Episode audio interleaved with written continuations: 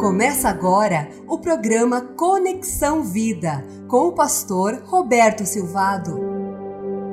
Que alegria estar de volta aqui na Rádio Marumbi. Eu sou o pastor Roberto Silvado da IBB.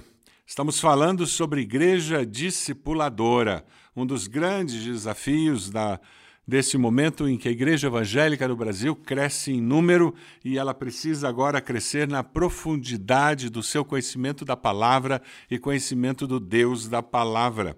Quando nós falamos de igreja discipuladora, nós estamos falando de uma igreja que precisa formar discípulos, capacitar discípulos para multiplicar discípulos e líderes cristãos com uma cosmovisão cristã bíblica madura você já foi discipulado por alguém? Você tem investido tempo discipulando pessoas, discipulando uma nova geração de discípulos? Você entende que é um dos papéis fundamentais para a saúde da igreja que essa igreja esteja fazendo discípulos e fazendo discípulos da nova geração para que no futuro ela tenha líderes que são maduros na fé e tenham uma cosmovisão cristã bíblica madura? Algumas pessoas não entendem o que é uma cosmovisão cristã bíblica madura. Cosmovisão tem a ver com a percepção que nós temos da vida. Como é construída uma cosmovisão?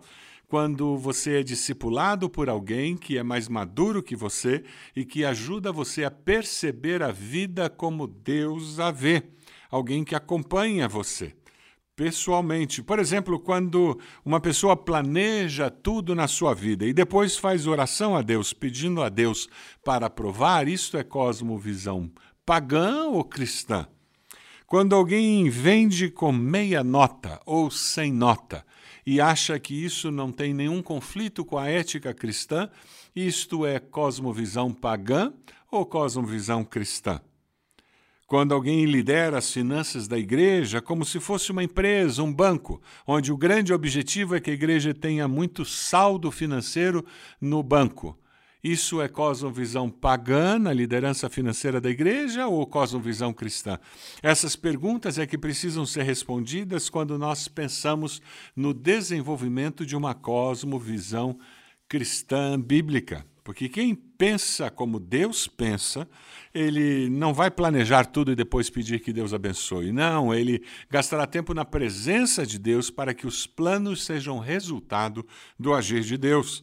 Ele não vai vender com meia nota ou sem nota porque o governo cobra muito imposto. Ele vai confiar em Deus que, sendo honesto e íntegro, Deus abençoará os seus negócios.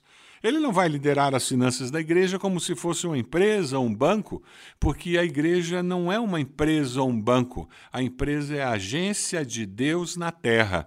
E é pela fé que a igreja se move e existe. Quando nós formamos, capacitamos discípulos para multiplicar discípulos e líderes cristãos, é muito importante que nós os ajudemos a ter uma cosmovisão que seja resultado do estudo da palavra, que seja resultado de nós os capacitarmos com competências para que eles possam estudar cada vez melhor a palavra e as verdades e, e recebam as competências necessárias para viver as verdades bíblicas. É importante que nós estejamos afetivamente criando situações para que eles tenham experiências com o corpo de Cristo, com os irmãos e irmãs em Cristo e com o mover do Espírito Santo na sua vida, para que ele tenha um discipulado contínuo e que seja integral, atingindo a área cognitiva, psicomotora e afetiva da sua vida.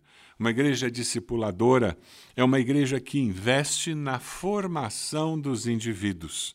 Igrejas históricas, particularmente, têm uma forte ênfase no entendimento de discipulado como informação, em detrimento de discipulado como formação. Para formar o caráter no indivíduo, nós precisamos informar o reino de Deus e caminhar junto com essa pessoa compartilhando a experiência de vida.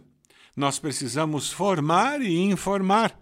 As igrejas históricas não estão erradas quando elas entendem que é necessário informar, trazer as verdades bíblicas para que a pessoa aprenda de princípios bíblicos, aprenda doutrina, aprenda teologia. É importante nesse processo de crescimento na vida cristã, mas isso não é tudo. O perigo de nós re reduzirmos discipulado como informação apenas. Quando nós olhamos a igreja primitiva, nós vemos como a experiência deles continha informação e formação. Quando nós olhamos Atos capítulo 2, a partir do versículo 42, a palavra nos diz que eles se dedicavam ao ensino dos apóstolos em informação e à comunhão, ao partir do pão, às orações, Todos estavam cheios de temor e muitas maravilhas e sinais eram feitos pelos apóstolos. Os que criam mantinham-se unidos e tinham tudo em comum. Vendendo suas propriedades e bens, distribuíam a cada um conforme a sua necessidade. Todos os dias continuavam a reunir-se no pátio do templo, partiam pão em suas casas e juntos participavam das refeições, com alegria e sinceridade de coração louvando a Deus e tendo a simpatia de todo o povo. E o Senhor, o Senhor lhes acrescentava diariamente os que iam sendo salvos. Eles tinham relacionamentos discipuladores entre eles e naquela interação, naquele processo de conhecimento do Senhor. Eles não apenas aprendiam com os apóstolos as verdades, mas eles vivenciavam as verdades que eles aprendiam e com isso as suas vidas eram transformadas. Ah, como nós precisamos experimentar esse discipulado, esses relacionamentos discipulares.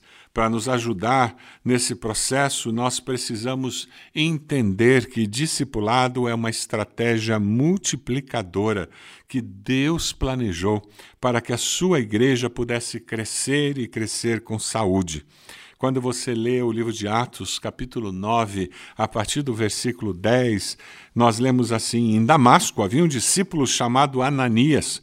O Senhor o chamou numa visão: Ananias, eis-me aqui, Senhor, respondeu ele. E o Senhor disse: Vá à casa de Judas, na rua chamada direita, e pergunte por um homem de Tarso chamado Saulo. Ele está orando. Numa visão, viu um homem chamado Ananias chegar e impor-lhe as mãos para que voltasse a ver. Respondeu Ananias: Senhor, tenho ouvido muita coisa a respeito desse homem e de todo o mal que ele tem feito aos teus santos em Jerusalém. Ele chegou aqui com autorização dos chefes dos sacerdotes para prender todos os que invocam o teu nome. Mas o Senhor disse a Ananias, aquele discípulo, com o coração disposto a obedecer, ele ouve a voz do Senhor, ele ouve o toque do Senhor. E o Senhor diz: Vá esse homem ele é meu instrumento escolhido para levar o meu nome perante os gentios e seus reis, e perante o povo de Israel. Mostrarei a ele o quanto deve sofrer pelo meu nome. Então Ananias foi, entrou na casa, pôs as mãos sobre Saulo e disse: Irmão Saulo, o Senhor Jesus, que lhe apareceu no caminho por onde você vinha, enviou-me para que você volte a ver e seja cheio do Espírito Santo. Imediatamente, algo como escamas caiu dos olhos de Saulo e ele passou a ver novamente. Levantando-se, foi batizado. E depois de comer, recuperou as forças. Saulo passou vários dias com os discípulos em Damasco. A vida discipular faz com que nós estejamos dispostos a correr riscos, dispostos a fazer o novo, porque nós queremos fazer discípulos para o Senhor. Você está disposto a fazer algo novo para fazer discípulo para o Senhor? Eu quero orar por você, pedindo que hoje você faça algo novo em nome de Jesus. Você pode fechar seus olhos? Eu quero orar por você. Senhor meu Deus, eu quero nesse momento orar por esses que estão ligados nessa rádio, pedir a bênção do Senhor sobre cada vida, pedindo em nome de Jesus que o Senhor esteja transformando-nos a cada dia em discípulos que estejam fazendo discípulos, correndo riscos para levar a tua mensagem transformadora, ajudando pessoas a crescer na fé, a amadurecer na sua percepção de quem é o Senhor, no seu conhecimento de quem é o nosso Deus, para que eles possam fazer novos discípulos. Ó Deus, assim como Ananias, que nós possamos fazer discípulos obedecendo à voz do Senhor. Esteja abençoando cada irmão, cada irmã nas suas necessidades e esteja desafiando cada um deles para que eles possam cumprir o teu propósito e nós possamos ter igrejas discipuladoras que fazem discípulos. Nós oramos em nome do nosso Senhor Jesus Cristo. Amém. Que Deus abençoe sua vida, que Deus abençoe a sua família. Aqui é o programa Conexão Vida, da Igreja Batista do Bacaxeri. Eu sou o pastor Roberto Silvado.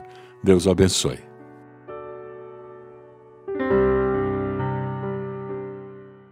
Você acompanhou o programa Conexão Vida. Acesse bacaxeri.org e conheça um pouco mais da IBB, uma igreja viva. Meu orgulho me tirou do jardim. Tua humildade colocou o jardim em mim. E se eu vendesse tudo que eu tenho, amor, eu falharia.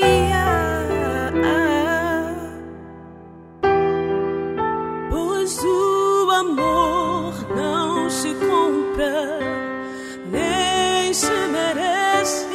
O amor se ganha, de graça o recebe. Eu quero conhecer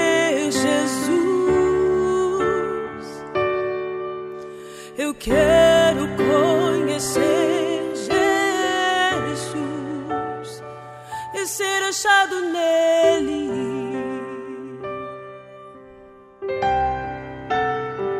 E ser achado nele.